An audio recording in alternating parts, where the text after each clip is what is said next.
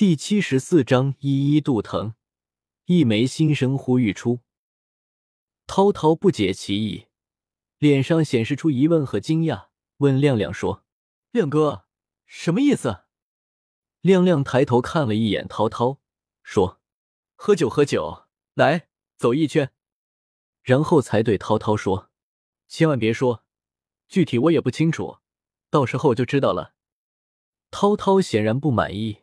觉得亮亮对他有所隐瞒，但是也没怎么表现出来。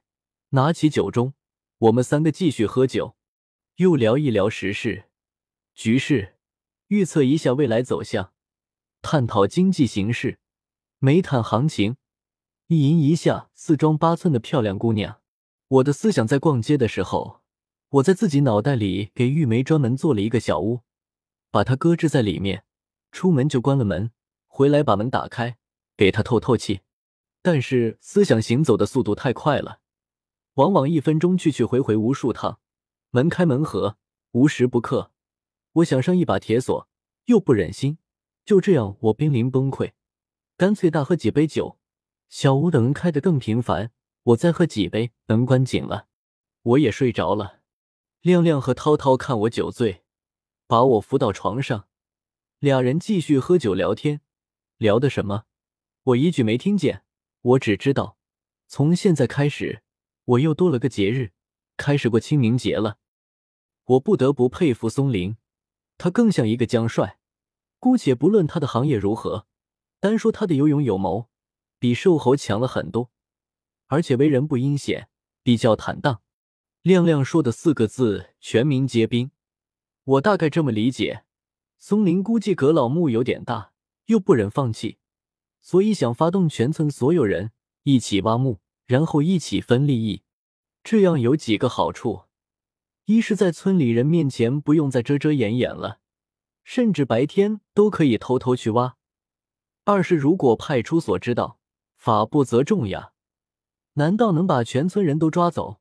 三呢，给村里人一点利益，这样盗墓队从此不受歧视，不被人在后面偷偷议论。松林想的好点，布的好局，但是没想到实施很有难度。松林开始先和村上的长势的人沟通，带头的很重要，关键人物很重要，这是成败的关键。首先找到村长，村长面露难色，说国家干不起能带头盗墓，让他去找其他人先问问，他最后再做决定。村长之所以能当村长，智慧没用在种地上。全在人情世故的处理上，松林只好去找五爷。五爷听了，大发雷霆，说：“这是毁灭！我们村的祖先风水不能破，破了就都要搬走。这里以后怎么住？那怎么行？你说的行不通，绝对行不通！我不同意，不但不同意，我还反对。”松林陪笑。出来后，站在村边随便看了一会风景，其实什么都没看到，心思完全不在风景上。突然，他听见他老娘的声音，他老娘在家门口急促的喊：“松林，松林，快回来！”松林跑回家，原来他老婆依依喊肚子疼，估计要生了，便急忙送到医院。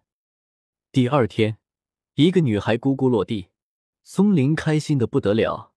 他父母虽然也高兴，但没有高兴到满，距离顶点还差那么一指的距离。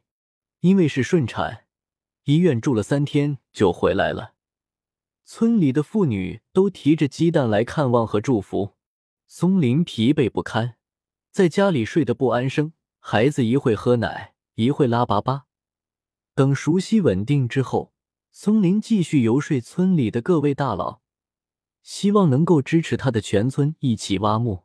他的理论也很简单：这个墓是目前村里发财的唯一机会，如果错过了，被别人盗了或者国家没收了，村里得到的就是一个零。村里的态度两极分化，老人普遍不支持，保持传统观念，认为这个墓是绝对不能挖，说不定村里的祖先就是看墓的。中年人、青年人都支持，他们的想法很简单：抛弃老一辈什么乱七八糟的说法，赚钱才是王道。